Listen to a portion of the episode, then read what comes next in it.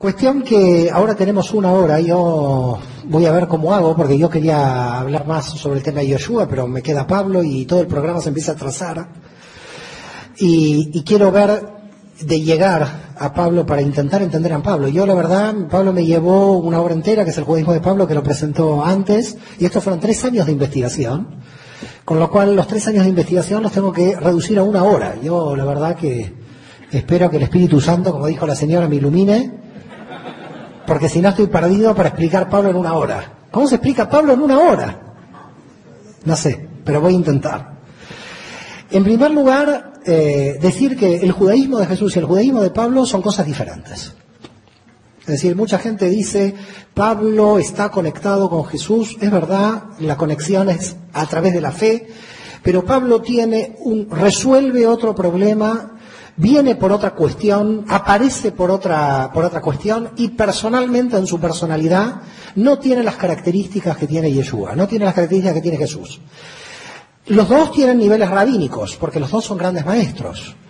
Pero cuando uno lee Pablo y lee Jesús, se está encontrando con dos personalidades diferentes que habría que hacer una pequeña comparativa entre ambos. Una pequeña comparativa para tratar de entender eh, ambas personalidades. En primer lugar, eh, Jesús prácticamente no salió de Galilea, Samaria y Judea, solamente con la Siria Fenicia, salió unos kilómetros hacia Tiro y Sidón, pero volvió rápidamente. Quiere decir que Jesús no era un hombre de mundo, estaba totalmente eh, dentro del territorio judío, ¿eh? prácticamente.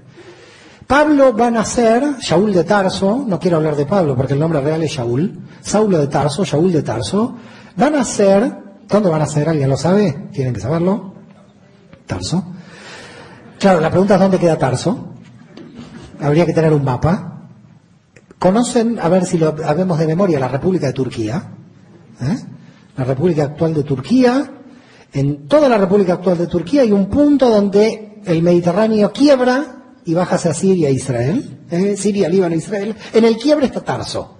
Y era muy importante la ciudad de Tarso, porque si uno imagina el mapa, Tarso está aquí, Tarso conectaba toda la región del interior de la Anatolia, ¿eh? de lo que es el Asia Menor, con el Tigris y el Éufrates, con Chipre y con Judea. Por tanto, Tarso estaba como en el medio de una eh, circulación permanente de ideas, de personas y de mercadería.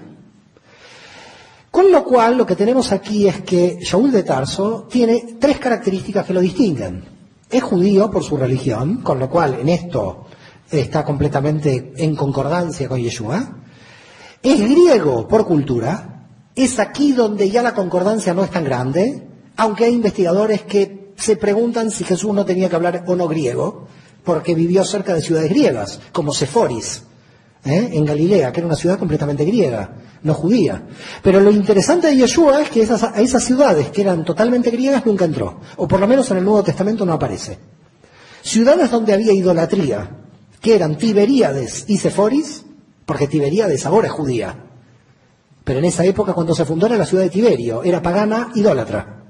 Tiberíades y Seforis, eran dos ciudades idólatras paganas, donde hablaban griego, ahí no entró.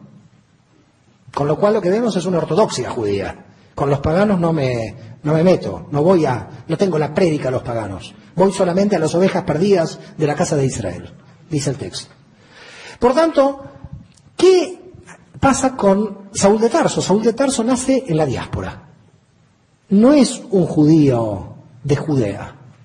Y como un judío de la diáspora, no ve a los gentiles como va a ver Yeshua y sus primeros seguidores judíos, como la representación del ocupante romano, sino que ve a los gentiles como sus vecinos. Yo voy a dar una, un ejemplo de lo que estoy diciendo. Yo vivo en Barcelona. De repente en Barcelona yo puedo tener un rabino, eh, un, un vecino, y de hecho lo tengo, hay, hay vecinos, que son musulmanes. Y uno puede tener una muy buena relación. Estoy en la diáspora. ¿Qué pasa si yo un día me traslado a Israel? No sé si quedó claro lo que estoy diciendo. El contexto territorial me puede cambiar la situación. Quiere decir que los gentiles, en la visión de los judíos de Judea, Samaria y Galilea, eran, estaban representados por las legiones de ocupación romanas. Pero para la mentalidad de un judío de la diáspora, el romano y el griego era su vecino de ahí al lado. Para que vayan viendo que Saúl de Tarso no va a tener una vinculación teológica con la cuestión de los gentiles, porque aparecen las cartas de Pablo, sino porque nace en una ciudad donde la mayoría son gentiles y donde la comunidad judía probablemente era un alto porcentaje, pero no era una ciudad completamente judía. Y que la perspectiva que te va a tener Saúl de Tarso de los gentiles no va a ser la del ocupante romano, va a ser del vecino gentil, que es una buena persona que está ahí al lado. Quiero que vean esto porque es clave mirar lo que ve Pablo y lo que ven los primeros judíos que siguen a Jesús, que ven otra cosa. Que cuando le dicen gentiles a los judíos que siguen a Jesús en Galilea y Judea, lo primero que se les aparece son las tropas de ocupación romanas. Estos son los gentiles. Y en cambio, gentiles para un judío de la diáspora como Pablo no son las tropas de ocupación romanas. Son sus amigos probablemente que están en la ciudad. Quiero que vean esto porque esto marca una diferencia fundamental en toda la teología de Pablo. Esto le va a marcar a Pablo. Tercer punto, además de que Pablo es de religión judía y de cultura griega, es ciudadano romano. Y si es ciudadano romano, la pregunta es cómo logró ser ciudadano romano. Porque en general la mayoría de los judíos no llegaban a ser ciudadanos romanos. Para ser ciudadano romano, en la época de Pablo, después cambia, porque el emperador Caracalla en el 212 le da la ciudadanía a todo el mundo. ¿eh? Eh, en la época de Jesús, ser ciudadano romano era o por dar dinero al ejército, es decir, apoyar al imperio, o por haber estado en el ejército romano. Quiere decir que el padre de Pablo, porque él indudablemente hereda de su padre la ciudadanía romana, el padre de Pablo tuvo que haber o servido al ejército romano o haber financiado al ejército romano, porque no se llega a ciudadano romano sin haber aportado algo al imperio. Por tanto, ¿qué era el padre de Pablo para haber aportado al imperio como judío? Esto es algo también importante de destacar. ¿Cómo obtuvo la ciudadanía romana un judío? ¿Quedó claro? Esta es otra pregunta, porque él es ciudadano romano. Es ciudadano romano de cultura griega y de religión judía tiene todas. ¿eh? Es como ser, no sé, mexicano, sefaradí y, argentino al mismo tiempo, una cosa de locos. Pobre gente, debe haber gente así, pero bueno. Eh, el hombre vivía, de alguna forma, en una tensión muy rica cultural. Ahora tenemos otro dato, otra información que nos trae el propio Pablo, con lo cual yo lo que estoy haciendo es solamente extraer la información del texto bíblico. Cuando en Hechos de los Apóstoles él dice, porque yo estudié a los pies de... Eh, aquí todo el mundo sabe Biblia. Me los voy a llevar a España, Joseph, a esta gente, para recristianizar a Europa. Eh, en consecuencia, estudió con Gamaliel. ¿Alguien sabe quién era Gamaliel? Porque se dice, Pablo estudió con Gamaliel, ¿quién era Gamaliel? Discípulo de Hillel, de la escuela de Hillel. Era más que discípulo de Hillel. Gamaliel era el nieto de Hillel. Con lo cual, de las dos grandes escuelas fariseas, de los tipos más súper que tenía el mundo judío en el siglo I Cristo, que eran Hillel y Shammai, el nieto de Hillel, porque el hijo de Hillel era Simón, ¿eh? Simón I, Gamaliel Ben Simón, el nieto de Hillel, fue el profesor de Pablo. Quiere decir que Pablo estudió, no sabemos hasta qué fecha, 18, 20, 22 años, no sabemos cuándo. ¿Saben lo que era estudiar en el siglo I, cuando el 99.99% de la población era analfabeta? Pero no estudiar las primeras letras, estudiar con Gamaliel. Estudiar con Gamaliel en Jerusalén era como tener hoy tres, cuatro doctorados. Era un tipo muy inteligente. Pablo es el estratega de la teología. Pablo sabe la Torá de cabo a rabo. Pablo puede dar vuelta a la Torá como quiere, porque la conoce por adentro. Pablo es teólogo. No es Jesús que tiene que adaptarse al pobre pueblo de Galilea, que son los pobres. Pablo tiene otro auditorio, los filósofos griegos. Pablo tiene otro auditorio, las élites judías de la cultura helenística que habían perdido el hebreo y que sabían griego. Pablo ahora tenía que debatir con otro nivel. No era con el pueblo en Galilea que tenía una relación con un rabino en Galilea, sino que él de alguna manera iba a tener otro nivel de debate completamente diferente. Para ese nivel de debate se necesita un nivel intelectual muy alto. Ahora bien, la cuestión es, ¿esto qué quiere decir? ¿Que Jesús, frente a Pablo, en esta diferencia? No, no, lo que estamos diciendo es otra cosa. Hay dos tipos de rabinos. Y aquí va a haber dos palabras que probablemente no sé si alguna vez las han oído, son hebreas, pero que tienen la definición exacta de la diferencia entre Pablo y Jesús. Y Yeshua es un rabino del mismo nivel probablemente que Pablo, seguramente de Pablo, pero que lo que hace es comunicarse a través de lo que se llama en hebreo la Agadá. ¿Qué es la Agadá? La narrativa, la narración. Ustedes lo conocen como las parábolas. ¿Eh? Ustedes lo conocen como las parábolas. En hebreo se llama mashal, parábola. Son las mashalot. El gran nombre de las parábolas fue Salomón, que llegó a tener 3.000 parábolas. ¿eh? Y por eso se le denominó un sabio. ¿eh? Rey sabio. Yo muchas veces digo, no sé si fue sabio, tuvo mil mujeres. ¿eh? Eso no sé si es sabio o no, pero bueno, un día lo debatiremos con Yosef ese tema. Si Salomón se fue sabio con mil mujeres. Yo me imagino a Salomón con problemas de pareja. Haría una reunión de este tipo. ¿Eh? Tengo conflicto de pareja. Bueno, dejemos a Salomón y a sus mujeres tranquilas y, y volvamos otra vez. Qué fama, ¿eh? La de Salomón, qué fama. Y los judíos descendemos de este hombre, Dios mío. Esto es bueno y malo de acuerdo a cómo se vea, claro. Bueno, la cuestión es, básicamente, que nosotros tenemos en Pablo otra cosa, no es sagada, no es narrativa, es alajá, es jurisprudencia. La diferencia no es en el nivel intelectual del rabino, es en el método a seguir. Cuando una persona narra un cuento, el cuento tiene que tener un sentido. Ahora, si ese sentido del cuento, que es la parábola, lo que ustedes conocen como una parábola, yo lo corto y digo Oseas 1.4, Job 4.4, Salmos 33, ustedes empiezan a dormir. Es lo que habitualmente pasa en teología. ¿No? Empieza Hechos 1.4, Job 4.4, ya se empieza a caer. Ese nivel es jurisprudencia. Uno tiene que estar con la Biblia sabiendo y debatiendo todos los versículos para llegar. Eso es Pablo. Jesús no tenía ese auditorio. No podía decir Oseas 4.4, porque además los versículos bíblicos que tenemos son del siglo V. En la época de Jesús la Biblia se leía de corrido. Entonces no había forma de saber dónde estaba el versículo. Por tanto, la cuestión era dar un cuento, una parábola, para que la gente entienda el sentido de la Torah. Eso hacía Yeshua. Pablo no hace eso. Pablo lo que hace es ir literalmente a la Torah, a citar directamente la fuente y no hace ningún cuento, no hace ninguna parábola. Porque está desarrollado como un rabino en la jurisprudencia. Hace debate teológico profundo y da vuelta como quiere la teología. Vamos a ver cómo la da vuelta. Ahora, él va a dar vuelta a la teología por ciertas cuestiones. Ya sabemos que no voy a contar la historia de Pablo, de Shaul de Tarso, que estaba en Jerusalén, y fue a perseguir a quién? No sé, los cristianos no estaban, había judíos que creían en Yeshua.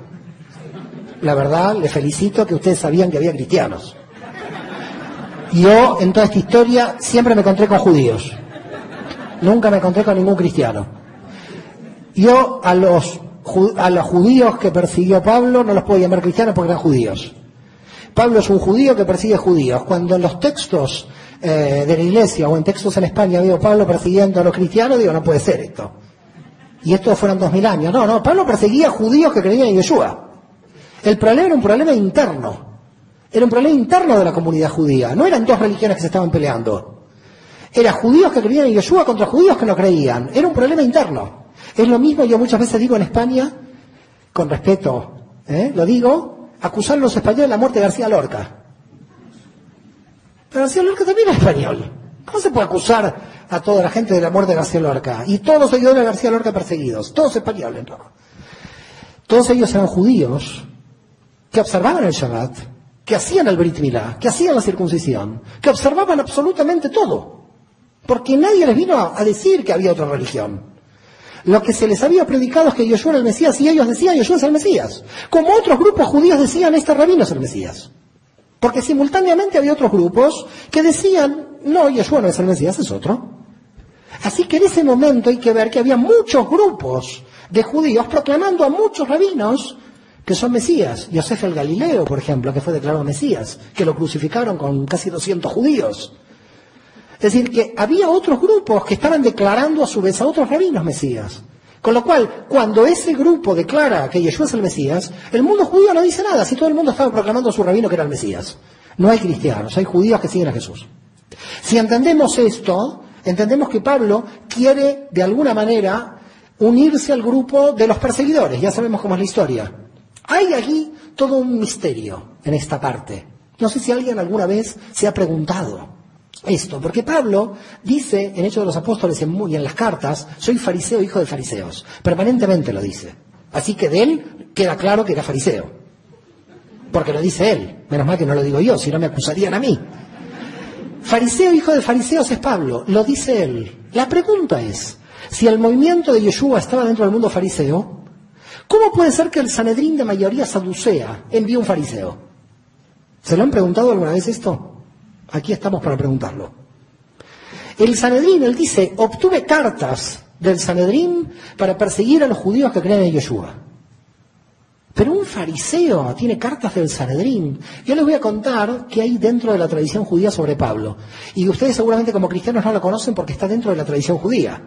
Es de una tradición judía oral no escrita que sabemos sobre Pablo, que quizás les pueda interesar. Es decir, lo que voy a contar ahora es una tradición oral, reitero, del mundo judío sobre Pablo, no escrita en los textos. Por lo cual, el mundo judío sabía que Pablo pertenecía a la élite del Sanedrín.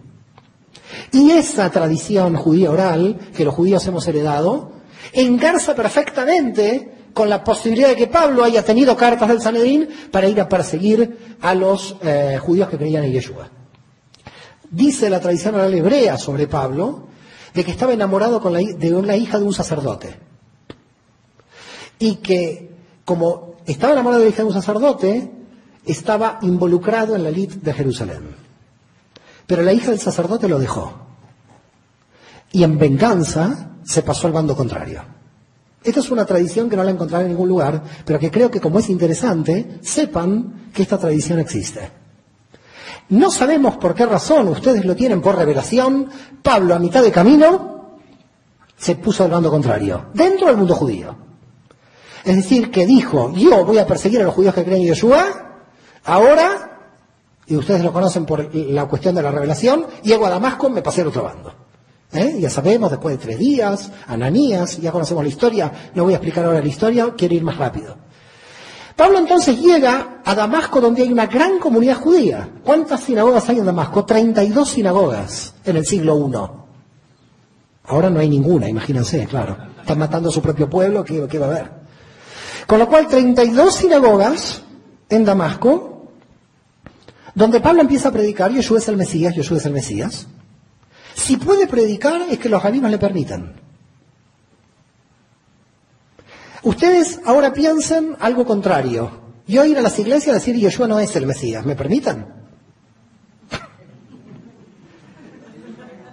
Bueno, a Pablo se le permitió entrar a la sinagoga y Yeshua es el Mesías porque como era judío, se le dejaba entrar a la sinagoga, tenía que orar. Y porque se entendía de que podía haber muchos judíos que sigan esta idea. Y por lo tanto, Pablo se le permite entrar, pero había judíos que no querían, empiezan los líos. Judíos que quieren que Jesús es el Mesías, que no es. Se tiran con todo lo que encuentran. Se empiezan a pelear dentro de la sinagoga. Judíos que dicen que Jesús es el Mesías, judíos que dicen que Yoshua no es el Mesías. Se empiezan a dividir las comunidades de Damasco hasta que sabemos lo que pasa con Saúl de Tarso, que se tiene que escapar de ahí para volver a su ciudad de Tarso, porque dice aquí me van a matar si sigo yo diciendo Yoshua es el Mesías. Hasta que aparece otro judío, Yosef Barnabás el Levita, ¿lo conocen? San Bernabé. Yosef Barnabás el Levita, que va a Tarso y le dice, yo también soy judío como tú, yo también creo que Yoshua es el Mesías, tenemos que convencer a todo el mundo judío que Yoshua es el Mesías. Muy bien, dos judíos que en Tarso se reúnen, ya estamos más o menos en el año 39, ¿eh? porque va a comenzar el primer viaje de Pablo, que ustedes lo conocen como primer viaje de Pablo. A mí particularmente me gustaría llamarlo el viaje de Bernabé, porque es Bernabé el que lo lleva a Pablo. ¿Eh? Pobre Bernabé desapareció de la historia cuando Bernabé fue el que le mostró a Pablo todas las comunidades de Chipre, porque Bernabé era de Chipre.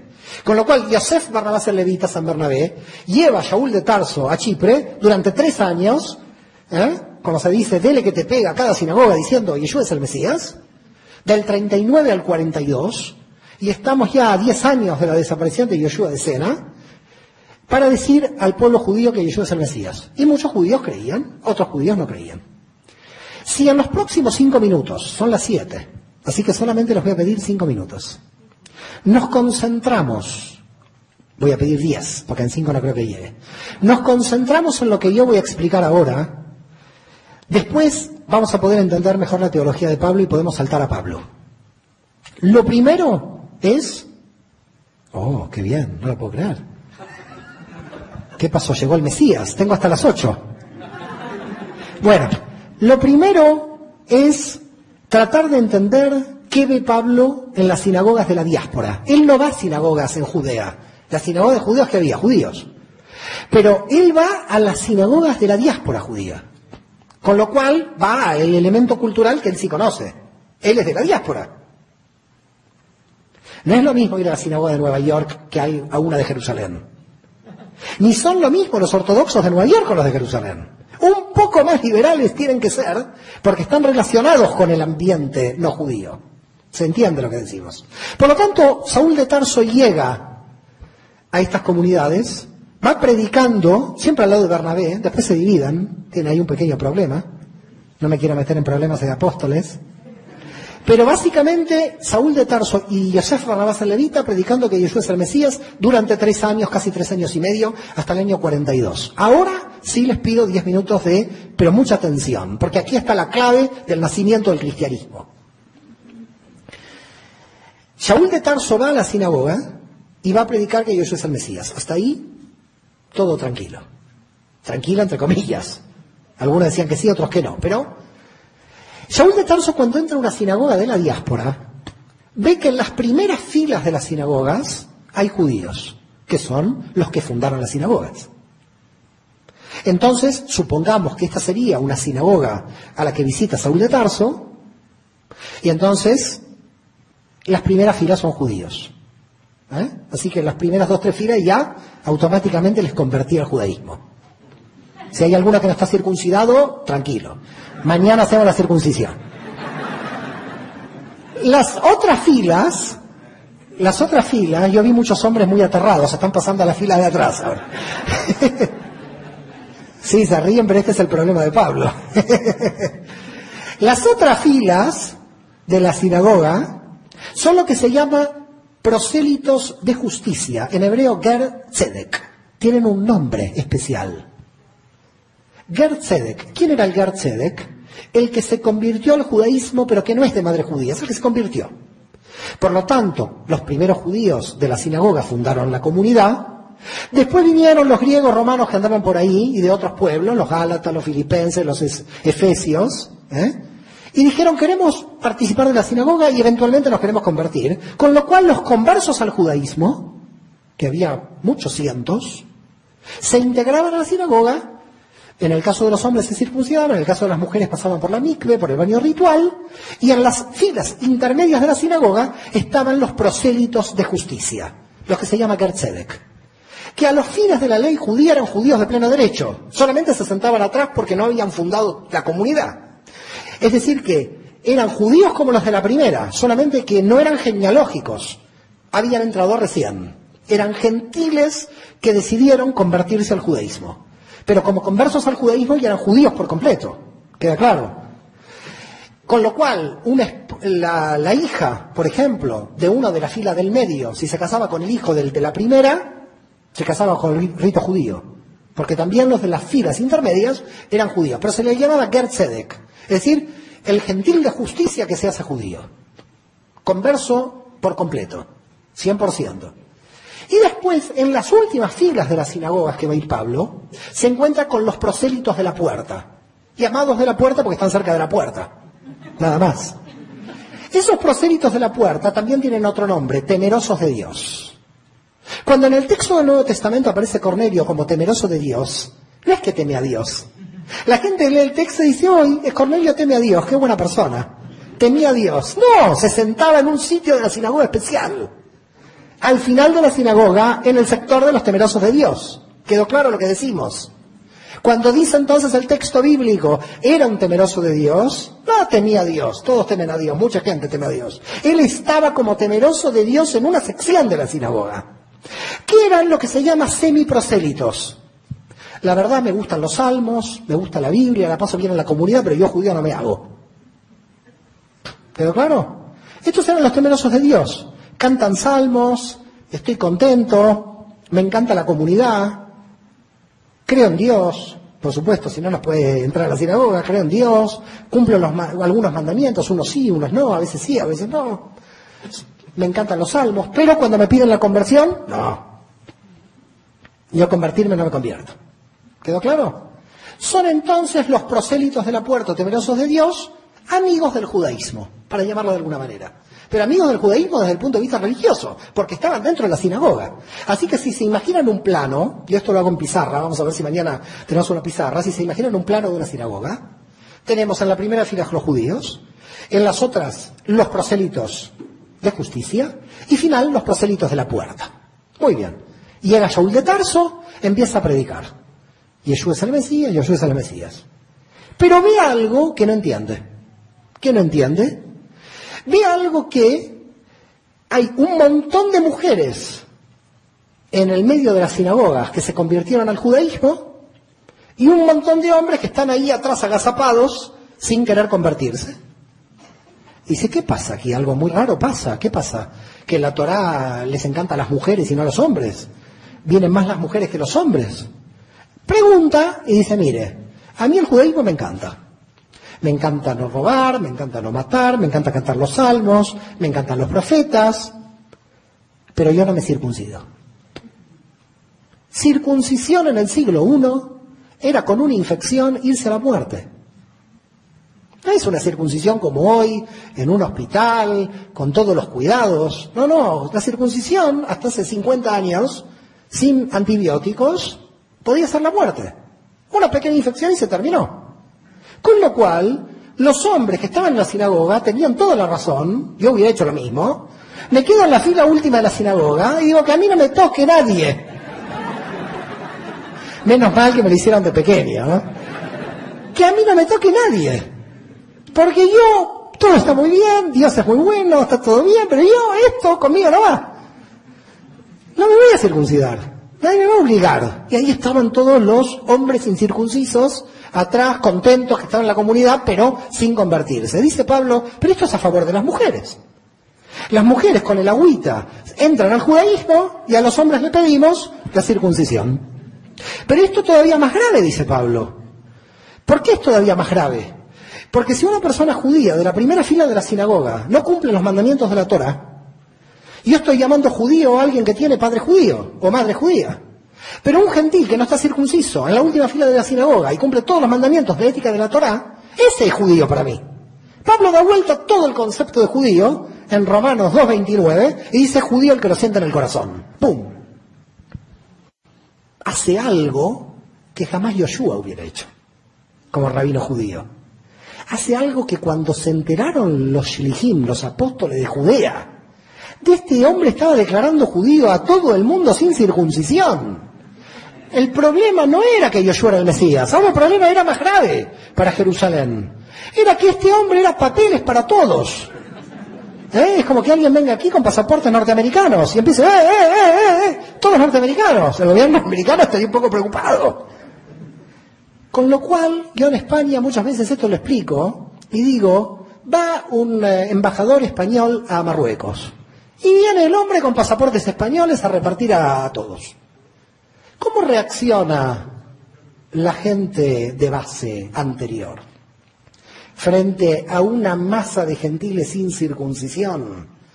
Que el señor Pablo se le ocurrió, usted también es Israel. Y ahora usted es Israel, yo no estoy circuncidado, no importa, usted es Israel, mire, yo hago así, también es Israel. Ayer estuve con un ídolo, no importa, y usted también, venga, venga, sin circuncisión, entre, porque ahora viene Jesús y derribó la diferencia de gentiles y judíos. Pero eso lo derribó Jesús. Eso lo está derribando Pablo. Pablo está tratando de captar a los gentiles al judaísmo sin circuncisión. Quizás lo que quería era reformar el judaísmo. Quizás lo que quería era hacer un judaísmo que permitiera la entrada sin circuncisión. Y hoy, eventualmente, si el judaísmo lo hubiera aceptado, hubiera habido un judaísmo sin circuncisión. No lo sabemos.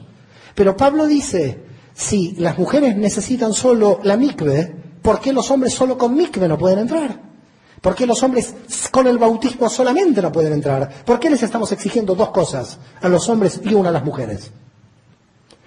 Con lo cual empieza a decir, los gentiles son coherederos de Israel, son parte de la promesa. Ahora venga que todos son Israel. Quiero que ahora vean cómo reaccionaron los judíos de las primeras filas a Pablo. Porque cuando Pablo dice Jesús es el Mesías, bueno, no pasa nada. Pero cuando Pablo, en nombre del Mesías, está diciendo que ahora la nacionalidad judía se tiene que mezclar con los fenicios, con los griegos y con todos los que está haciendo entrar Pablo, el judaísmo empieza a oponerse a la prédica de Pablo para mantener la identidad de Israel. El problema entonces es ahí el núcleo central de la división que se va a dar y que le vamos a ver mañana del siglo II, que es las consecuencias de la prédica de Pablo.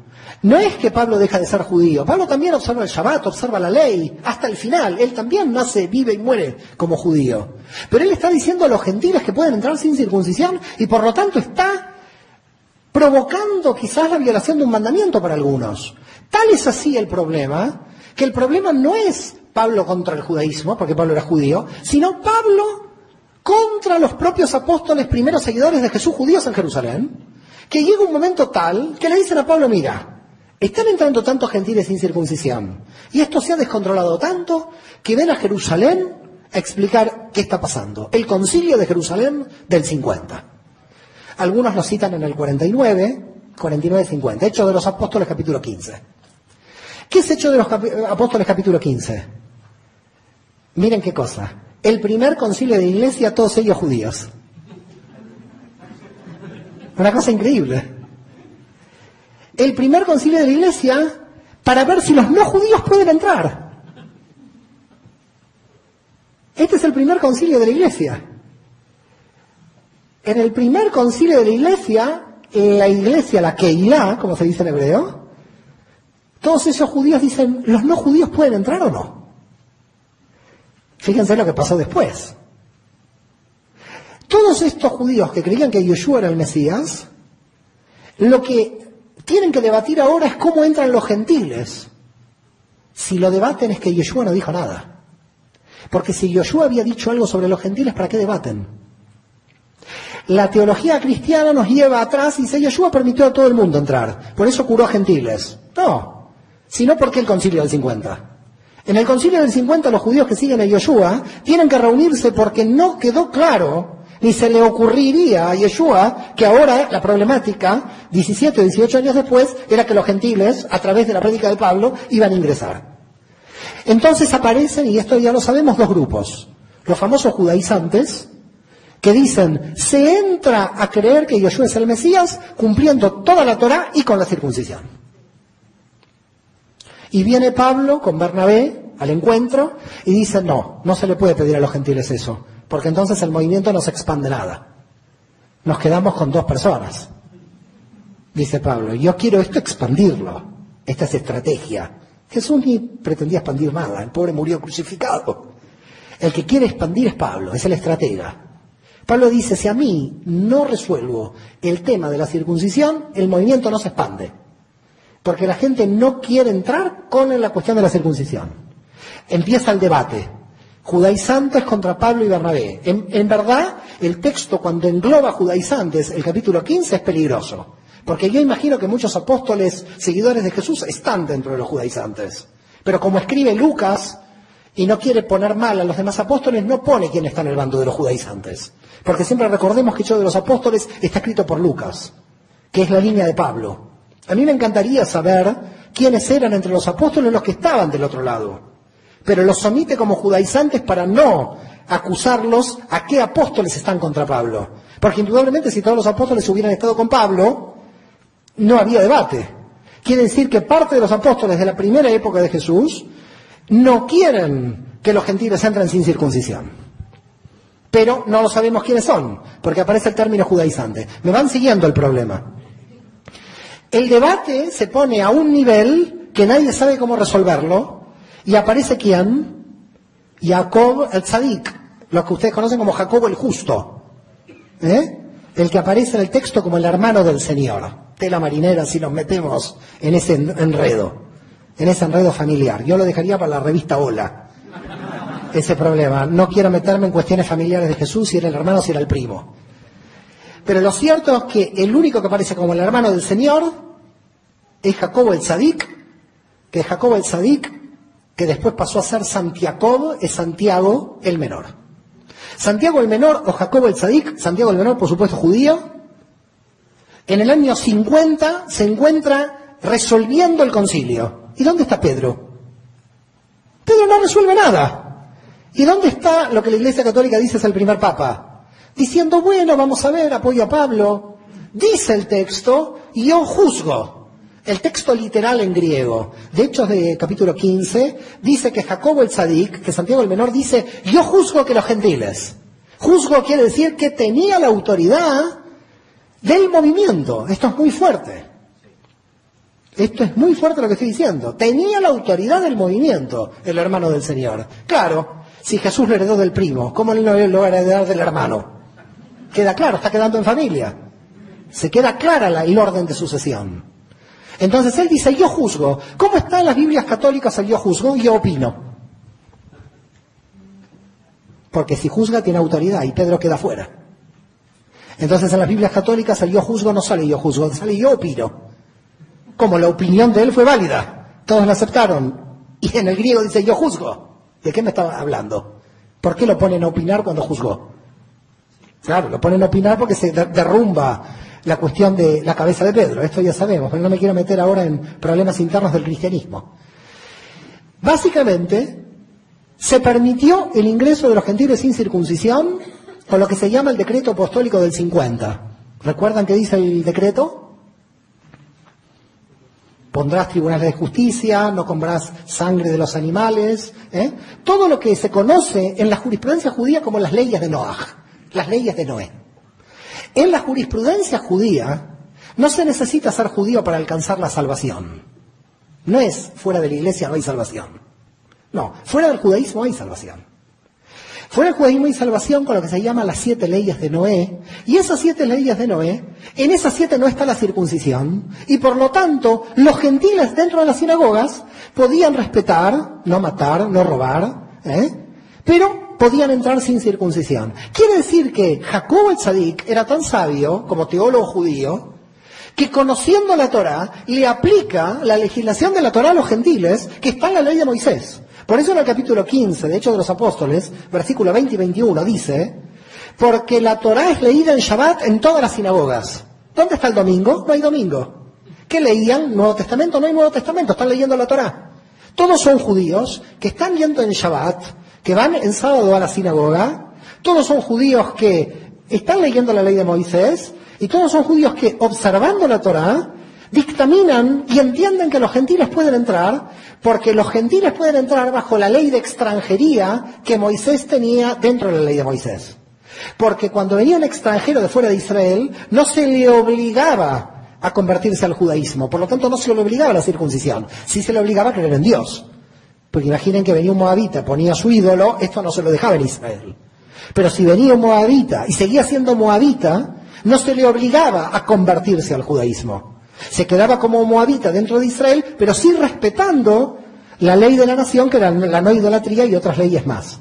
Para que ustedes lo puedan entender, es como la legislación de un país para extranjeros y nacionales. ¿Quedó claro el concepto?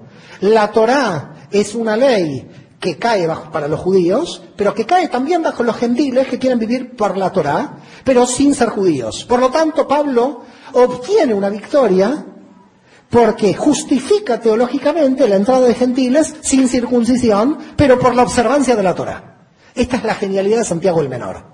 Sin Santiago el Menor no hay cristianismo. Y sin Pablo, por supuesto. Pero Santiago el Menor es clave, porque es el que juzga la entrada bajo la teología judía. Conoce tanto de la Torá que dice ahora van a entrar los gentiles sin circuncisión. Claro, no se fía de Pablo. Porque dice, este va a volver a los andadas haciendo cualquier cosa y se me va a descontrolar. Por lo tanto, lo que voy a hacer es mandar a dos hermanos con él que lo estén controlando. ¿Eh? Silas y Judas, no sé si lo recuerdan, y voy a mandar a dos hermanitos muy bonitos, que son Silas y Judas, para que os acompañe. El control de Jerusalén iba con Pablo, que no se me vuelva a descontrolar. Parece que a los seis meses Judas y Silas o se convencieron por Pablo, se volvieron, pero el otro siguió a sus andadas. Parece que este control actuó poco. No sé qué pasó, pero volvieron. Pero hay un dato también fundamental. Ahora llegan las colectas de los gentiles a Jerusalén. Y esto también pesa en la posibilidad de Pablo de tener fuerza en el concilio. Porque Pablo dijo, si ustedes no admiten a los gentiles sin circuncisión, no hay problema. Nos perdemos el diezmo de un montón de gente que quiere entrar sin circuncisión. Bueno, habrán dicho los apóstoles, busquemos alguna ley para resolver este problema. Así que ojo con la cuestión. Pero claro, Pablo dice, la colecta como la hago, en Shabbat no podemos tocar dinero. Los judíos ustedes saben esto. Por eso cuando termina Shabbat se cobra. Y por eso la misa dominical puede tener la colecta. La colecta de las iglesias el domingo es porque está prohibido en Shabbat. El primer día de la semana Pablo cobraba la colecta porque en Shabbat no podían tocar dinero. Por eso la iglesia tiene la tradición ahora de la colecta el domingo. Pablo en el 50, entonces, ya tiene todo el poder teológico para poder avanzar en su objetivo, que era la mayor cantidad de gentiles que ingresaran a Israel. Pero la pregunta que uno se hace en este punto es que la situación murió de éxito. ¿Qué quiere decir que la situación murió de éxito? Si Pablo creía que iban a entrar 40 gentiles a una comunidad de 200 judíos, no iba a pasar nada, porque los hijos de estos gentiles seguramente observarían la Torah. Quizás esta era, esta era la estrategia. Pero lo que sucedió fue justamente lo inverso. Entraron tanta cantidad de gentiles que los judíos empezaron a incumplir la Torah porque empezaron a ir para la menor. Si el gentil con las leyes de Noé puede cumplir sin circuncisión, entonces empezamos a observar menos. Si igual estamos salvados por la propia Torah. Con lo cual, si yo me caso con una mujer que no es judía, que es gentil, y cumple menos, ¿qué hago? ¿A mis hijos los obligo a la circuncisión? No, me salvo por la aplicación de las leyes de Noé. En definitiva, la propia teología judía, al dar la posibilidad que los gentiles ingresaran, gentilizaron las comunidades por la gran afluencia de gentiles que entraron, más allá de la perspectiva de la propia capacidad inicial que tenían esas comunidades. Empezaron a aparecer gentiles sin circuncisión que decían que Yoshua era el Mesías. Por tanto, ellos ya no observaban la Torah, porque la propia teología judía los había hecho ingresar sin la observación de la Torah. El propio pueblo judío, en parte, dándole el Mesías y dándole la teología, estaba creando el cristianismo, sin darse cuenta con este proceso. Pero en el 66, recordemos que Pablo entre el 64 y el 67 muere, no sabemos exactamente en qué momento de esa fecha, casi todos los historiadores están de acuerdo que muere en el 67, en el 66 sucede algo fundamental la revolución judía contra Roma. La primera revolución judía contra Roma, que hay que contarla, hay que relatarla, porque tiene una directa incidencia sobre el desarrollo y posterior potencia de lo que va a ser la división con el cristianismo. En el año 62 muere Jacob el Tzadik, Santiago el Menor. ¿A quién eligen? A Simeón, a Shimón. ¿Quién era Simeón? El primo de Jesús. Así que fíjense ahora cómo tenemos el orden de sucesión. Jesús es el primo de Juan. Jacob el Sadik es el hermano de Jesús. Y tenemos al primo de Jesús, que es San Simeón, eh, que está en el santoral católico como San Simeón, por eso lo llamo San Simeón, para que ustedes lo puedan buscar en Google, que asumió en el año 62 la conducción del movimiento. ¿Por qué? Porque los saduceos, persiguiendo a este grupo, mataron a Jacob el Sadik a Santiago el Menor. Lo tiraron del pináculo del templo, ¿eh? dice el texto. No sé si lo recuerdan. Quiere decir que a, Jacob el justo o Santiago el menor, lo tiran del pináculo del templo, con lo cual hay que reemplazarlo al jefe. Y ahora es el primo de Jesús, San Simeón. San Simeón dice, en Jerusalén la cosa se está poniendo muy fea. Contra Roma hay cada vez más celotes, hay terrorismo de los sicarios por todos lados, esta situación se vuelve insostenible, voy a tomar una decisión, dice el primo de Jesús, San Simeón. Voy a coger a todos los judíos que creen en Yoshua y me los voy a llevar a Transjordania. Voy a cruzar el Jordán y me voy a ir a Pelia, ¿eh? que es una ciudad antigua de la Nabatea en lo que es el actual territorio de Jordania. Porque preveo que aquí va a haber guerra. Aquí la cosa está tan mal, dice el primo de Jesús, que yo me voy. Todos los judíos que creían en Yoshua en el 62 cruzan el Jordán y se van de Judea y en el 65, mediados del 65, Gesius Florus, Gesius Florus sería el Poncio Pilatos del 65, Gesius Florus, procurador romano de Judea, Gesio Floro, se dice en español, Gesius Florus decide algo, muy tonto, pero bueno, para Roma no era tonto, que salió mal, y es decir, todo el oro que se recauda en el imperio es de Roma. Se supone, porque había oro en el templo. El oro del templo de los diezmos de los judíos de todo el mundo. Dice Gesù Florus, el oro del templo también es de Roma. No se le ocurre la más buena idea que entrar con las legiones romanas al templo y decir, ¿este oro de quién es? Los judíos dijeron, ¿de Dios? No, de Dios nada, es del emperador. Me lo llevo. Cuando Gesius Florus salió con el oro del templo con la legión romana en el 66, todo Jerusalén se le fue contra la legión. Y empezó la revolución judía del 66. La revolución judía del 66 fue la respuesta al robo del oro del templo de Jerusalén por Gesius Florus. Gesius Florus salió corriendo con la legión porque no podía más y se escapó para Siria. Y ahí se declaró la independencia judía en el 66. En el 66, el emperador de Roma era Nerón. No sé si recuerdan quién era Nerón. ¿eh? Para, para ver un poco cuál era la situación. Nerón en el 66 dice, le dicen, Judea se levantó contra Roma. ¿Judea se levantó contra Roma? Ah, ya van a ver quién es Roma. Voy a poner al mejor general a cargo de la destrucción del Estado judío. Puso a Vespasiano como general de la tercera legión y la décima legión, dos legiones, cada legión diez mil soldados, veinte mil soldados entrenados contra gente que no tenía ningún entrenamiento para defender Judea. Y empezó el ataque. Pero en el año 67, Nerón dictaminó que todos los jefes de las comunidades judías de todo el imperio sean asesinados. Qué misterioso es que en el 67 muchos historiadores dicen que murió Pedro y Pablo en Roma.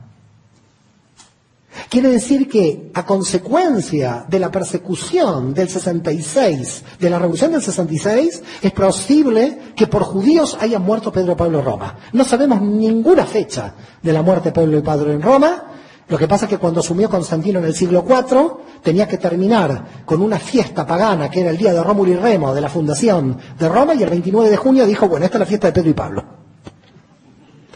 Así que ahora el 29 de junio todo el mundo cree que es la fiesta de Pedro y Pablo, en el mundo católico, pero el 29 de junio era Rómulo y Remo.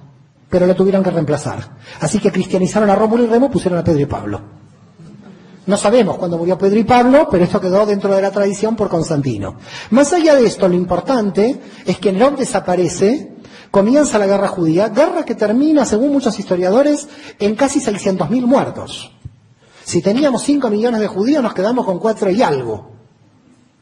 Para que ya vayan viendo cómo el mundo judío empieza demográficamente a caer. Las tres guerras contra Roma, la primera, la segunda y la tercera, las dos últimas las vamos a ver mañana porque hoy no llegamos, terminan de matar casi dos millones de judíos. Quiere decir que los cinco millones de judíos iniciales que había en la época de Jesús, para el siglo II quedan tres millones.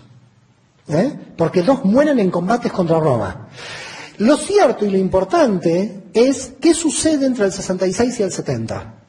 Entre el 66 y el 70 suceden una serie de acontecimientos que van a marcar lo que mañana vamos a estudiar como la ruptura profunda ya entre judaísmo y cristianismo, lo que va a ser el cambio del cristianismo del siglo II. En primer lugar, llegan los judíos que creen en Yeshua cuando en el 70 cae el templo. Recordemos que en el 70, en el año 69, Vespasiano es elegido emperador de Roma, se tiene que ir a Roma, y entonces Tito tiene que asumir la conducción del ejército romano para terminar con la independencia de Judea. Y en el 70 Tito entra y destruye el templo. Destruye el templo, lo decimos todos los judíos hoy, pero bueno, no sabemos si lo destruyó él, porque parece que hubo una orden de que no lo destruyera. Y a un soldado romano con fuego ahí adentro tiró fuego y lo quemó. ¿Eh? Pero también no queda claro si dio la orden, no dio la orden. Flavio Josefo dijo que no dio la orden, pero Flavio Josefo era el secretario. Nadie queda claro quién dio la orden, la cuestión es que el templo se derrumbó. Se destruyó el templo en el año 70, no sabemos de quién vino la orden, ¿eh? obediencia de vida, alguien tiró ahí algo, una mecha y todo se quemó, con lo cual se destruyó el templo de Jerusalén en el 70. Recordemos que no fue el, único, el último momento de la resistencia judía, porque en Masada seguía la resistencia judía. No sé si los que habrán estado en Israel saben que cuando en el 70 cae, en la fortaleza de Masada, muchos judíos dicen, seguimos peleando contra Roma. ¿Eh? La cuestión en el 70 ¿qué es? Que San Simeón, el primo de Yoshua, vuelve de Transjordania a Jerusalén otra vez. Pero ¿qué pasó entre el 62 y el 70? Entre el 62 y el 70, el primo de Jesús, San Simeón, que estaba en Jordania, que estaba del otro lado, no había Jordania, pero que estaba del otro lado del Jordán, no, al no estar en Jerusalén, Perdió ocho años, quizás nueve, porque habrá vuelto en el 71-72, no volvió automáticamente en el 70, pero la comunidad regresó a Jerusalén después de la destrucción del templo. Perdió Jerusalén el contacto con todas las comunidades. Al perder el contacto con todas las comunidades, el primo de Jesús, cada comunidad empezó, cada de las comunidades que creían en Yeshua como el Mesías y que tenía medio gentiles, medio judíos, cada una de las comunidades, las que había fundado Pablo, a no tener conexión con la central. A ver si queda claro lo que está pasando. Perdieron conexión con Jerusalén. Entonces, en Éfeso, que estaba Timoteo circuncidado por Pablo, Timoteo tiene que autogestionar la comunidad porque no sabe qué pasa en Jerusalén, porque en Jerusalén está la guerra. Quiere decir que la guerra judía del 66-70 hace que se desconecte el centro neurálgico de Jerusalén con todas las comunidades que Pablo había fundado, y entonces cada comunidad empieza a ir por libre. Y empiezan a aparecer un montón de escritos que nadie sabe, Evangelio de Lucas, Evangelio de este, Evangelio del otro, empiezan a aparecer diversos escritos, incluidos todos los apócrifos, que nadie sabe bien cómo van naciendo, cómo se van creando, porque las comunidades no tienen relación con Jerusalén. Es más, Muchos de los eh, jefes de estas comunidades son muertos por Nerón por judíos. Por tanto, tampoco hay gente que les pueda enseñar la Torá a estas comunidades. Empiezan a no tener Torá porque Nerón había matado a sus jefes. No tienen contacto con Jerusalén porque los de Jerusalén estaban del otro lado del Jordán. Y estas comunidades comienzan a tener una mayoría de gentiles que empiezan a tomar posiciones en comunidades que no tienen el conocimiento de la Torá. No sé si me van entendiendo lo que está pasando. No hay contacto con Jerusalén, no saben lo que tienen que hacer. En el 50 reconocían que en Jerusalén estaba la central. Por eso el concilio del 50. Pero cuando en el 62 el primo de Jesús se va por, a, pasa al Jordán, se pierde el nexo con la autoridad central, con los apóstoles de la autoridad central. Entonces, ¿qué tenemos que hacer? ¿Qué no tenemos que hacer? Nadie sabía lo que estaba pasando. Y muerto Pablo y muerto Pedro y muerto casi la mayoría de los apóstoles, excepción de Juan, ¿eh? que va a terminar escribiendo el Apocalipsis casi a fin del siglo I, todas estas comunidades empiezan a ir por libre. Y comienzan a no entender qué es creer en el Mesías Jesús. Algunas dicen, el Mesías es Dios, el Hijo de Dios. Nadie entiende nada porque no hay una central en Jerusalén. Se, comienza a entender el meollo del problema. En el 79 muere Vespasiano. Muere el emperador Vespasiano. Y lo va a suceder su hijo Tito. Pero Tito va a estar nada más que un año, un año y medio porque muere. Todos los judíos de todo el imperio dicen muere porque destruyó el templo. Justificación de la muerte de Tito. Me imagino que murió por un problema médico. Pero bueno, los judíos alegres en todo el mundo porque este fue el que destruyó el templo. Así que asumió eh, el cargo de emperador y automáticamente casi murió. El hermano menor de Tito era Domiciano. ¿Eh? Hay un coliseo, hay un circo de Domiciano en Roma. Y Domiciano asume como emperador en reemplazo de Tito que había muerto, es el hijo menor, y Domiciano empieza su imperio en el 81, todo muy tranquilo, hasta el 92. En el año 92, y escuchen bien, 92, estamos casi a 60 años de la desaparición de Jesús.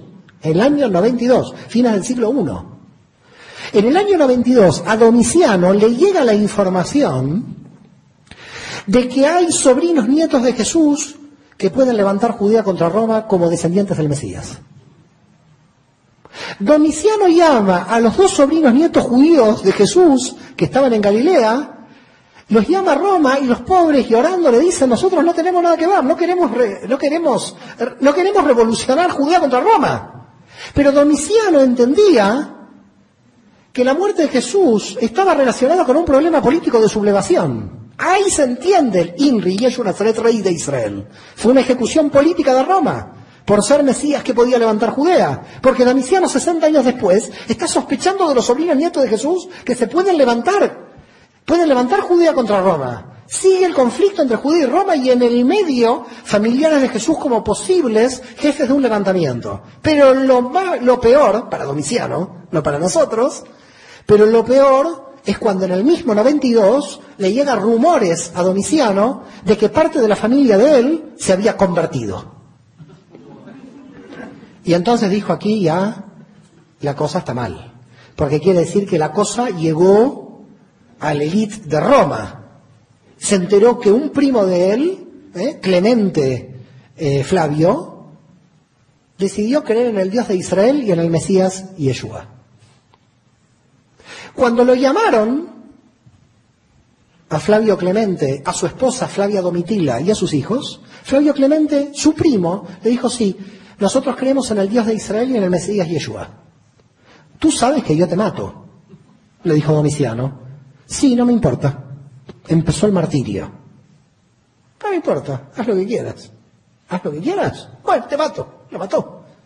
Lo crucificó, crucificó a Flavio Clemente, a Flavio Domitila la mandó al Mar Negro, ¿eh? y a sus dos hijos los dio en adopción a familias desconocidas del Imperio Romano. Para terminar, no querría tener yo un familiar así, ¿eh? Pero bueno, la cuestión es que aquí viene lo más importante, y voy a dejar 15 minutos para preguntas. Voy a dejar 15 minutos para preguntas. ¿Qué es lo más importante de esto? En la historia judía, en los libros de historia judía, nosotros los judíos leemos que Flavio Clemente, Flavio Domitila y sus hijos murieron como mártires de Israel. A gente que creía en el 92 en Jesús como el Mesías. Pero los tenemos en la historia como mártires de Israel, porque confesaron creemos en el Dios de Israel. Pero están en el santoral católico, porque confesaron que Jesús es el Mesías. Esta gente se salvó seguro. En el año 92, tenemos Flavio Clemente, Flavio Domitil y sus hijos en el santoral católico y lo tenemos en la historia judía como judíos. ¿Por qué? Porque todavía el judaísmo y el cristianismo no estaban divididos. Porque los judíos que creían, la gente que entraba a creer que Yoshua era el Mesías, se sentía que estaba entrando dentro de un grupo judío. Por eso el primo de Domiciano dice, creo en el Dios de Israel, el Mesías Jesús. Porque participo del mundo judío creyendo que Jesús es el Mesías. ¿Se entiende el problema? Y por eso en la historia judía, Flavio Clemente, Flavio Domitila y sus hijos son mártires de Israel. Y son mártires de Israel a pesar que para la historia cristiana son cristianos. A ver si queda claro el asunto. ¿Qué nos está diciendo esto que estoy trayendo como investigación? Nos está diciendo que si la historia judía y la historia cristiana están dándole la calidad de santos y mártires a la misma gente, es que quedaba claro que a fines del siglo I el mundo, el cristianismo no era cristianismo. Era un grupo judío que creía que Jesús es el Mesías dentro del mundo judío. Que cuando alguien decía Jesús es el Mesías entraba al mundo judío. Todavía no había una división religiosa. Y para ir finalizando y que haya preguntas, voy a dar dos o tres puntos fundamentales para que de alguna manera vosotros puedan entender quiénes eran los cuatro principales jefes de la iglesia a fines del siglo I. El primer jefe de la iglesia del siglo I era judío, el primo de Jesús, San Simeón. Ya lo dijimos. San Simeón fue el jefe de la Keilah, de la comunidad judía mesiánica en Jerusalén desde el 62 hasta el 107. Murió a los 120 años y murió crucificado. No sé si hubiera seguido la cosa. En el año 107 con 120 años era primo mayor de Jesús, había nacido antes que él. ¿Eh? Del 62 al 107, San Simeón era el jefe de los judíos que creían en Jesús en Jerusalén. Con lo cual, si a fines del siglo I uno aparecía por ahí, decía, ¿dónde están los cristianos? ¿Qué cristianos? No hay ninguno. Y bueno, ¿y quién cree en Yeshua como Mesías? En Jerusalén está un judío, el primo de Jesús. Qué extraño, uno diría, ¿no? Bueno, me voy entonces a Éfeso. ¿Quién está?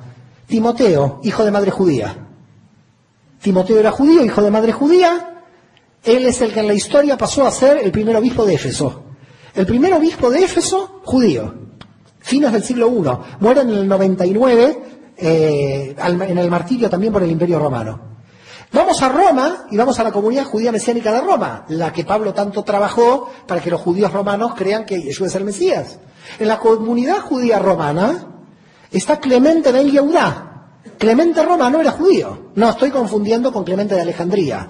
Hay dos Clementes en la historia del cristianismo. Clemente de Alejandría, que es un filósofo de fines del siglo II, lo digo para que no se confundan, y Clemente Romano. Clemente Romano, que se encuentra en el orden de sucesión papal para la Iglesia Católica en el cuarto punto, ¿eh? pero está en el cuarto por una, por una tergiversación que hay ahí, que un día si quieren se las puedo explicar, es muy interesante. Clemente Romano es judío. Yo recuerdo que cuando estaba en Roma, me atendió gente de la Iglesia Católica y me dijeron, ¿dónde querrías ir? Querría ir a visitar a un judío, dije yo. Muy bien, vamos al gueto de Roma. No, yo quiero ir a la iglesia de San Clemente. ¿Qué?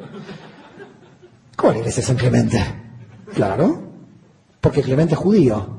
La gente que me acompañaba, católica de Roma, hace 10 años, no sabía eso. Yo fui a orar en hebreo a la catacumba de Clemente, porque Clemente era hijo de madre judía y era judío en el orden de sucesión. Lo más interesante es que cuando uno visita la iglesia de San Clemente en Roma, en la información dice Clemente era un judío romano. Lo admite, la información turística lo admite.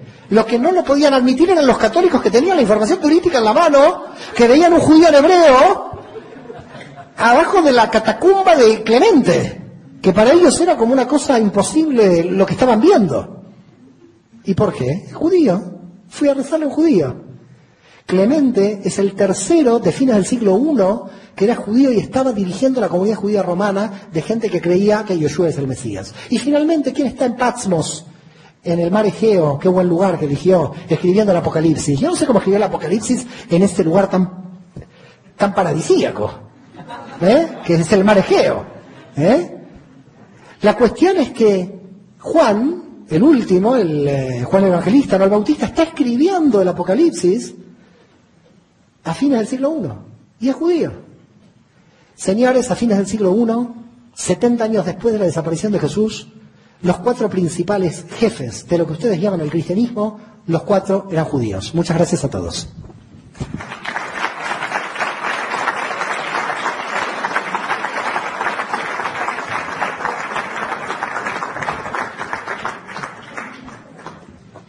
Muy bien. Eh, lo que vamos a hacer para, incluso vamos a tener un tiempo un poquito mayor de, preguntas y respuestas, es que vamos a hacer ahora la ceremonia de Abdalá y después para que puedan ya pasar a, un receso y después del receso regresamos para la sesión de preguntas y respuestas, que es lo que se va a poner candente, ¿ok? Pasen por favor a tomar sus asientos, viene viene la parte intensa, viene la parte de la cerecita en el pastel. Vamos a tener una sesión de preguntas y respuestas de todo, eh, de toda la información que se cubrió el día de hoy. Y eh, también vamos a tener la oportunidad de que nuestra audiencia a través de internet pueda preguntar. Eh, muy bien, vamos a comenzar con la sesión de preguntas y respuestas. Ok, el que es el primero, por favor. Buenas tardes a todos. Doctor, muy buenas tardes. Buenas tardes. Eh, se ha hablado al respecto de las Sagradas Escrituras. en, el, inicio se habló de la persona de Jesús. Se habló de que el Nuevo Testamento tiene algunos errores, interpolaciones. Por el otro lado, vemos que la vida de, cuando Pablo, se habla de Pablo, que él tuvo un encuentro con el Señor Jesucristo, sin embargo, vemos que no fue así, fue, según su estudio, fue, producto de un capricho, de una situación y que él, pues, según sus objetivos, eh, fue que empieza él a predicar. Pues ya entonces, ya, ya, el Nuevo Testamento, pues tiene algunas, algunas cosas que no son verdad desde su óptica. Eh, por eso surge mi pregunta. También eh, al inicio usted menciona a Jesucristo como un, otro de los 24 eh, aspirantes a ser el, el, Mesías. Y nosotros pues somos, somos cristianos porque no porque sea una, el cristianismo sea una, una religión diferente al judaísmo, sino nosotros somos cristianos porque hemos creído que Él es el Hijo de Dios. Eh, la Biblia nos relata a nosotros que, que Él tuvo una, vino a este mundo de una manera misteriosa y de, otra, y de la misma manera también ascendió, según los libros de los Hechos y también el libro de Lucas. Eh, pero usted habló de, Jesucristo y, le digo, habla de una manera pues como un cualquiera otra persona, otro importante, pero en una persona que tomaba ideas de los saduceos, de los, los tres grupos que usted menciona y que, y que según las circunstancias pues así hablaba. Eh, mi pregunta es específica. Eh, en todo su estudio, lo que, ha arrojado con respecto a, la persona de Jesucristo, aunque dijo que no quería hablar de su familia, sin embargo, para mí es muy importante saber si en su estudio ha podido usted o nos puede dar o, eh, quién fue su padre biológico, porque nosotros pues creemos, según nos relata la Biblia, que, que no, es, no tiene un padre biológico, sino que vino de una manera misteriosa, pero en, vista de que usted pues, eh, ha estudiado más al respecto de la persona de Jesucristo, quisiera saber eso, si usted ha, podido informarse, si tiene algún padre biológico Jesucristo. Bueno, hay muchos temas que usted ha relatado. Eh, primero que todo, bueno, respeto su fe y la admiro, porque siempre he admirado que un judío como Jesús tenga dos mil millones de seguidores. Por tanto, usted es uno más de los dos mil millones de seguidores que sigue las enseñanzas de un hombre de mi pueblo. Por tanto, en principio ya soy orgulloso de yo tener la sangre de Jesús. Eh, en todo lo que usted ha dicho hay muchos temas diferentes. Es decir, podríamos decir que hay como cinco o seis preguntas. Eh, yo las estuve tratando de escribir aquí para poder ir contestándolas. Primero, en materia de fe, todo es muy peligroso. En materia de fe todo es muy peligroso porque el que tiene fe, cuando empezamos los razonamientos, no le vamos a cambiar la fe ni es, ni es el objetivo. Es decir, los cambios de fe no se producen a través del razonamiento. El que cree, cree, es un sentimiento. Bueno, es como el Barça y el Real Madrid. Es casi imposible cambiar a alguien del Barça y del Real Madrid. Es decir, en materia de fe, cuando entramos en el tema de fe, empezamos a entrar en campo minado. ¿Qué quiere decir campo minado? Eh, ya hay una fe específica que nadie eh, la tiene que cambiar ni pretende cambiar. ¿eh? Es decir, no es como la Inquisición que pretendió cambiar la fe de mis antepasados, sino que no vengo a hacer una Inquisición judía en cambiar la fe de alguien. Por lo tanto, cuando uno entra en materia de fe, yo me retiro. Y me retiro porque es muy, muy peligroso eh, tratar de responder a preguntas que en verdad, desde su fe, por más razonamiento que haya, no tienen sentido ningún tipo de razonamiento. Eso es en principio. Pero eso no evade eh, que yo voy a contestar las preguntas. Queda claro lo que estoy haciendo. El primer, el primer punto que hago es, en materia de fe, toda fe es muy respetable. Y por lo tanto, eh, Nadie pretende cambiar la fe de nadie. Ni yo como judío pretendo que a mí me cristianicen, ni yo a los cristianos pretendo judaizar. Pero lo que sí es tratar de hacer un análisis lo más riguroso posible de la historia hasta donde podamos. Esa sería la pretensión. La pretensión es hasta dónde podemos llegar hacer un análisis histórico sin molestar la fe de nadie. Lo que pasa es que es difícil. ¿Eh? Yo sé que es difícil. sé que es difícil porque yo hago una gran autocrítica de mi fe judía, eh, pero la hago de manera interna. ¿eh? Los trapos se lavan en casa, dicen. Y me siento muy identificado con Yoshua por eso, porque como judío criticaba el judaísmo. Las grandes críticas de Jesús en el Nuevo Testamento no es por cristiano, es por judío. Quien ama profundamente su religión la tiene que criticar claro? Ahora, si usted defiende una fe sin ninguna crítica y sin ningún tipo de razonamiento, también es respetable para mí, porque usted es imagen y semejanza de Dios, pero es complicado poder hablar, porque estamos en una trinchera. ¿Eh? La fe se vuelve una trinchera donde nos vamos tirando con lo que encontramos. Eso es muy peligroso. Yo creo que es peligroso porque al final la fe termina siendo una excusa de no amar al prójimo. El problema de las divisiones religiosas es que no sirven cuando todo el mundo cree tener la verdad. Porque el único que tiene la verdad es Dios. Y por lo tanto, si nos ponemos a defender nuestras verdades parciales, podemos entrar en un peligro, donde los mandamientos de ética se derrumban. Va quedando claro lo que estamos hablando, ¿no? Entonces, si eh, en algo lo ofendo, en todo lo que yo voy a decir, que sepa que yo no le quiero ofender. Porque para mí el principio ético de la Torah es amarlo a usted como imagen y semejanza, piense lo que piense. Basado en esto, que para mí es un punto central, la aclaración, quiero ahí sí no evadirme de sus preguntas. Lo primero es decir cuándo nació el Nuevo Testamento. Para mí es clave este punto. Para mí es clave este punto. ¿Quién decidió quiénes son los libros? Si hago una autocrítica judía, del canon judío, tengo que decir que también en el mundo judío hubo alguien que lo decidió. El señor Estras. El señor Estras, en el libro de Estras, el señor Estras es el que decide el canon judío. Por lo tanto, yo no estoy ahora, porque analizo el cristianismo, evadiéndome de que en el judaísmo no hay problemas similares. En el mundo judío el canon también fue decidido por Estras, solamente que quedaron fuera del canon dos libros porque históricamente no, no, existían. Es decir, uno es el libro de Esther, porque cuando está Esdras, lo de Esther no existe, históricamente hablando. Esdras es del 515 a.C., Esther es del 380.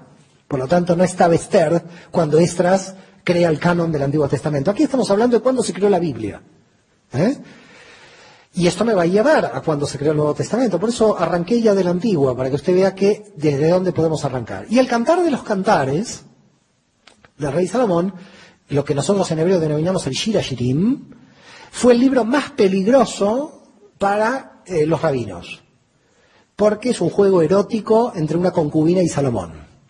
Y por lo tanto, ese libro se discutió hasta que en el año 130 Rabbi Akiva lo puso Imagínese un siglo después de Jesús. Con lo cual no sabemos si Jesús lo, tomaba o no dentro del canon, cuando Jesús existió. Porque es el último libro de la Biblia hebrea. Los rabinos dijeron, ¿qué es esto? ¿Cómo vamos a poner en la Biblia que, que, Salomón está corriendo a la concubina? Entonces Rabbi Akiva dijo, no, no, la mujer es el pueblo de Israel y el hombre es Dios que busca a la mujer.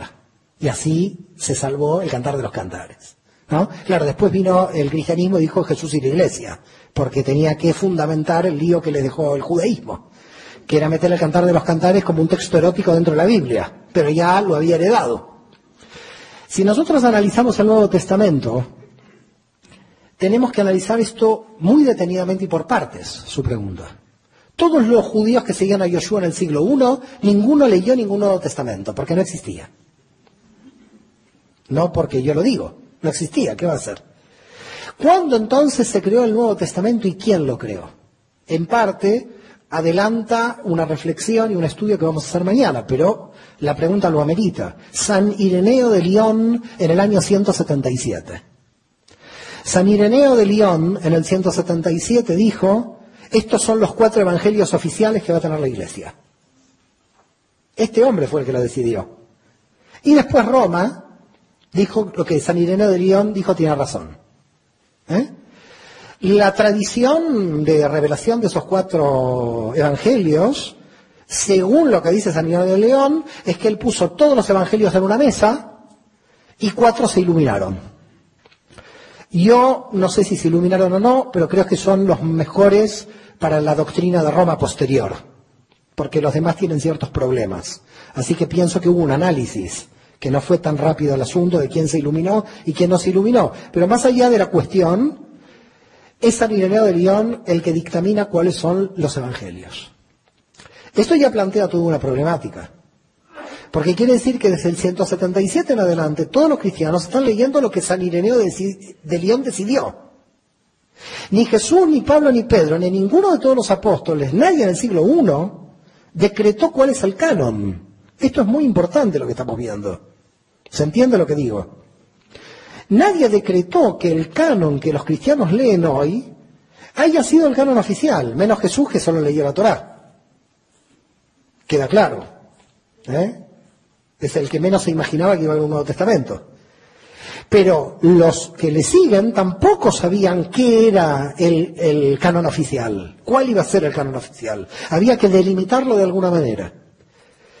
La pregunta es, ¿qué autoridad tenía San Ireneo de León para él definir qué es lo que tienen que leer los cristianos durante los 1800 años posteriores?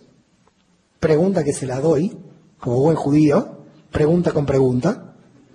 ¿Qué autoridad tenían para elegir esos evangelios y no otros. Esto queda en el aire. Esto queda en el aire. Porque no es una decisión el canon de los primeros apóstoles. Es una decisión de alguien del siglo II. A esto que estamos analizando le tenemos que agregar otra cosa. Los primeros judíos que siguen a Yeshua en Jerusalén no estuvieron de acuerdo con San Ireneo de León en el canon porque solo aceptaron el texto de Levi ben Alfeo, San Mateo. Son los que nosotros llamamos los ebionitas.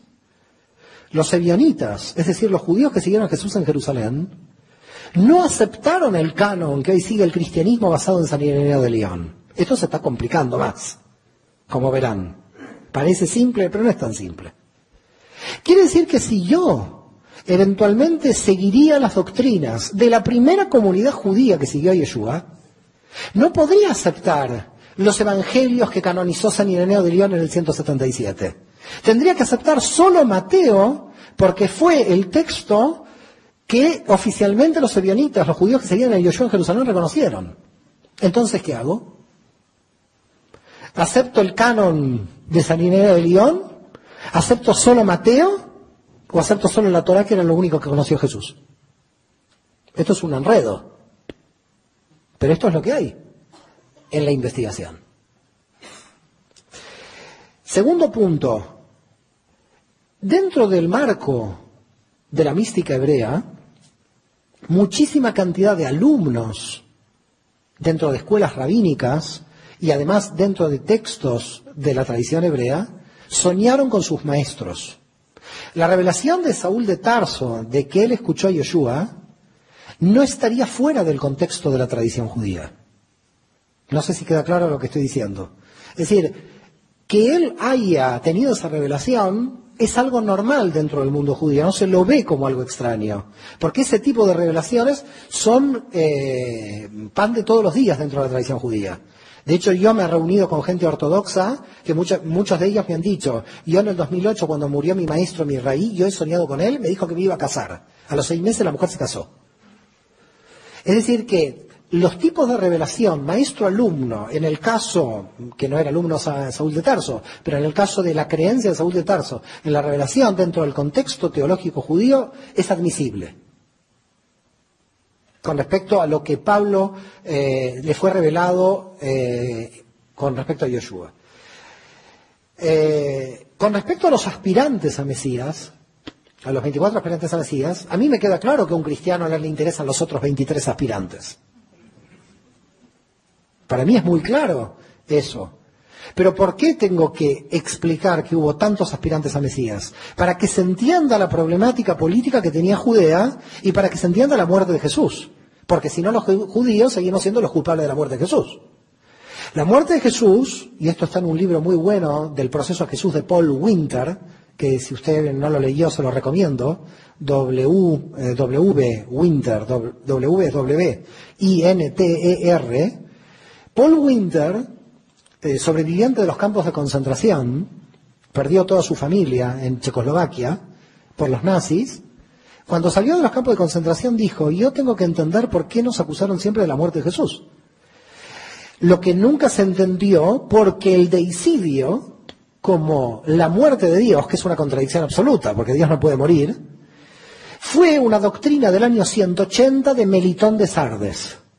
Así que también pueden poner este nombre muy extraño, que quizás no lo conozcan, pero si lo googlean, pueden poner Melitón de Sardes. Melitón de Sardes es el primero que en el año 180, a fines del 2, Pero claro, nos, estamos adelantando con todo el seminario de mañana, pero le tengo que responder a nuestro amigo. Es el primero que crea la doctrina del deicidio. Los judíos mataron a Jesús. Claro, en San Juan se lo generaliza mucho el término judíos. Si uno coge el Evangelio y los judíos, que eran todos los judíos, no eran judíos también los que lo seguían a Jesús. ¿Por qué entonces yo tengo que explicar que hubo tantos aspirantes? Porque si no el proceso a Jesús no se entiende.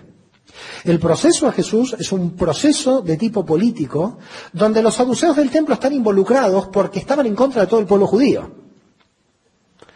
Y entonces, entendiendo cómo los saduceos del templo están involucrados en la muerte de Jesús y se lo pasan a Pilatos, y ahí muere, no muere como rey de los mexicanos, como Napoleón III, como rey de los húngaros.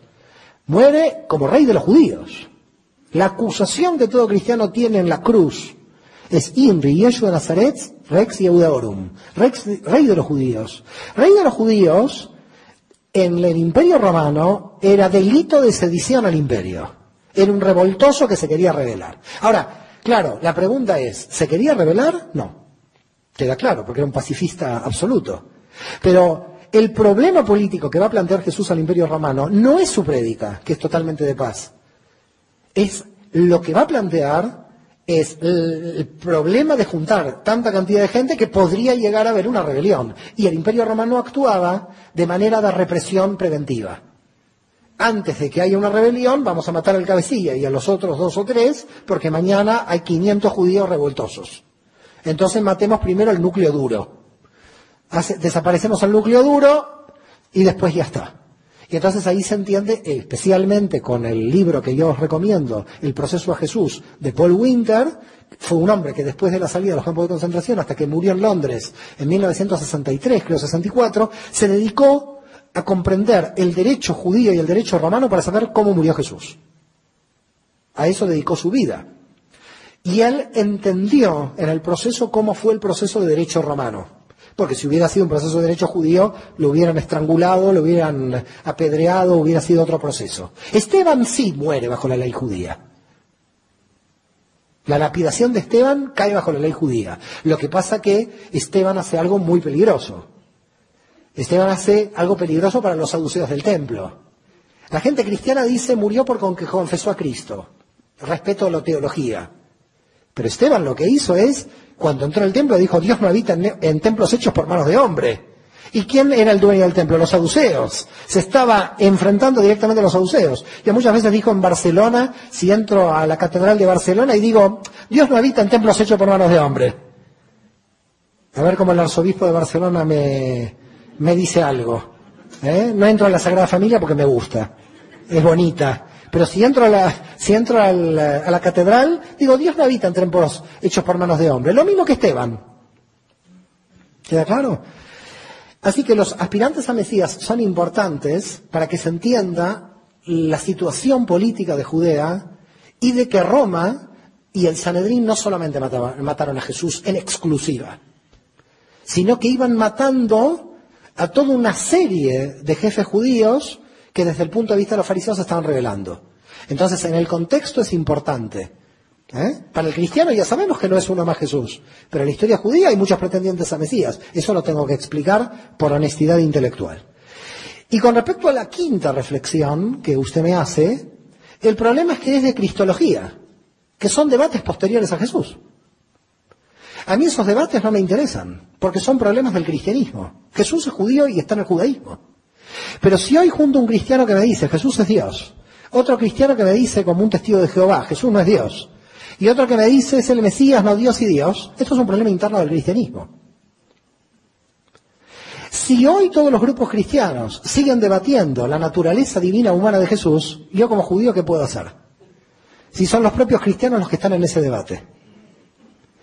Si hoy usted tiene arrianos, que son los testigos de Jehová, que dicen que Jesús no es Dios, es un problema entre los testigos de Jehová y los otros grupos cristianos. Pero si yo como judío veo que hay testigos de Jehová que no dicen que es Dios y otros que dicen que es Dios, yo también estoy confuso en la investigación. Porque el propio cristianismo no tiene claro cuál es la naturaleza. ¿Está quedando claro lo que digo? Es decir, yo como judío miro el cristianismo de fuera.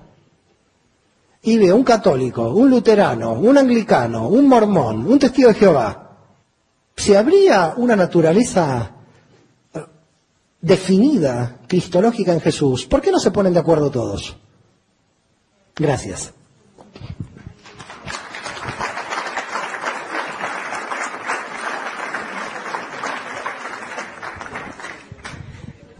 Queremos hacer partícipes también a nuestra audiencia por Internet. Entonces vamos a eh, invitar a alguien que nos esté escuchando en algún otro lugar que hagan una pregunta. ¿Qué te parece?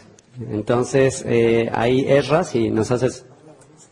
Así, eh, quizás en Milán nos están escuchando en alguno de esos lugares. Eh, Erra, nada más si nos dices, por favor, ¿de dónde, de dónde es la pregunta? Eh, ¿Desde qué lugar nos están haciendo la pregunta?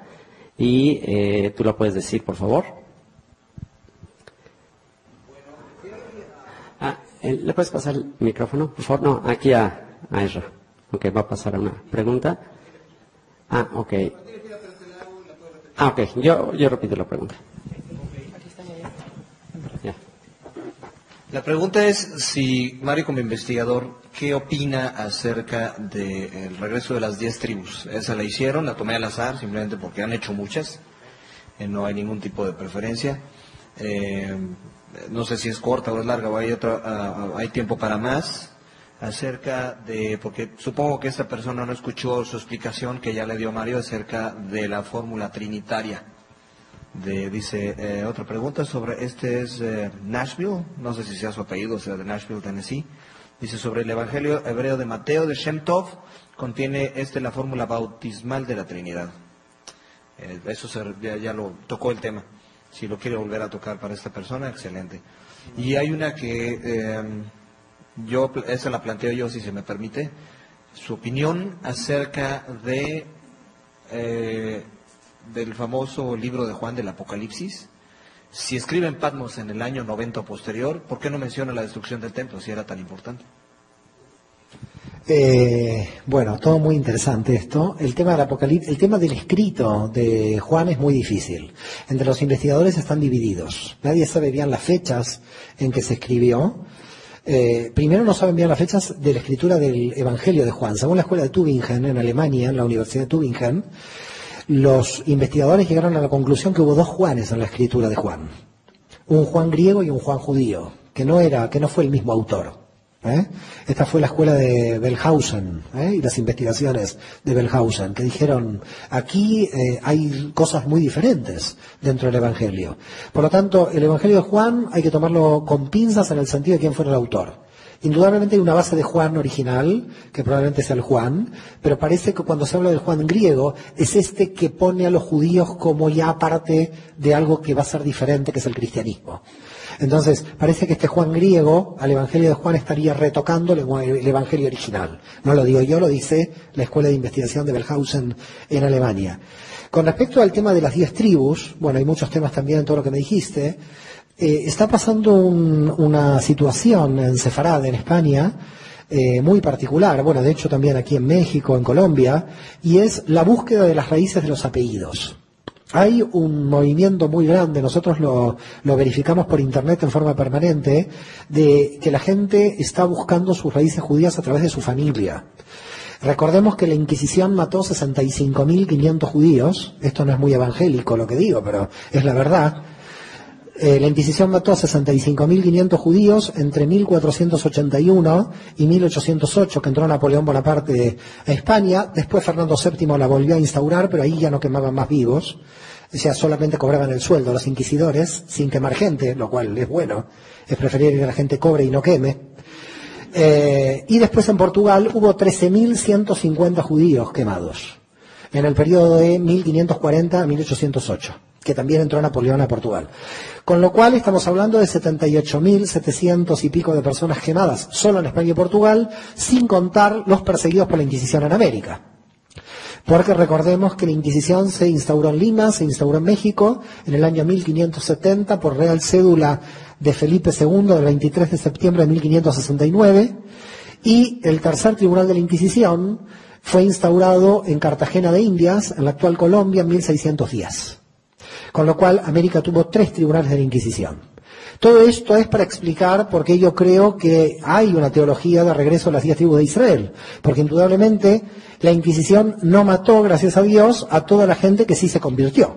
Hubo miles y miles que se convirtieron. Miren, para darles una idea y tomar en cuenta esto, y por eso yo digo que toda España tiene raíces judías, es eh, que en 1391, estamos hablando de un siglo antes de la expulsión de 1492, en 1391 había 120.000 judíos en España, aproximadamente. Esto es un dato del historiador Bernaldez. De estos 120.000, dice la crónica, en la matanza de 1391, que fueron matanzas que empezaron en Sevilla en marzo de 1391 y terminaron en Gerona, en Cataluña, el 10 de agosto de 1391, fueron muertos 40.000 judíos, 40.000 quedaron judíos y 40.000 se convirtieron. Quiere decir que en 1391 había ya 40.000 judíos conversos en España. Porque no querían morir en esa matanza de 1391. Para 1492, un siglo después, podemos calcular que entre 200.000 y 250.000 había ya 40.000 judíos conversos en España. Porque no querían morir en esa matanza de 1391. Para 1492, un siglo después, podemos calcular que entre 200.000 y 250.000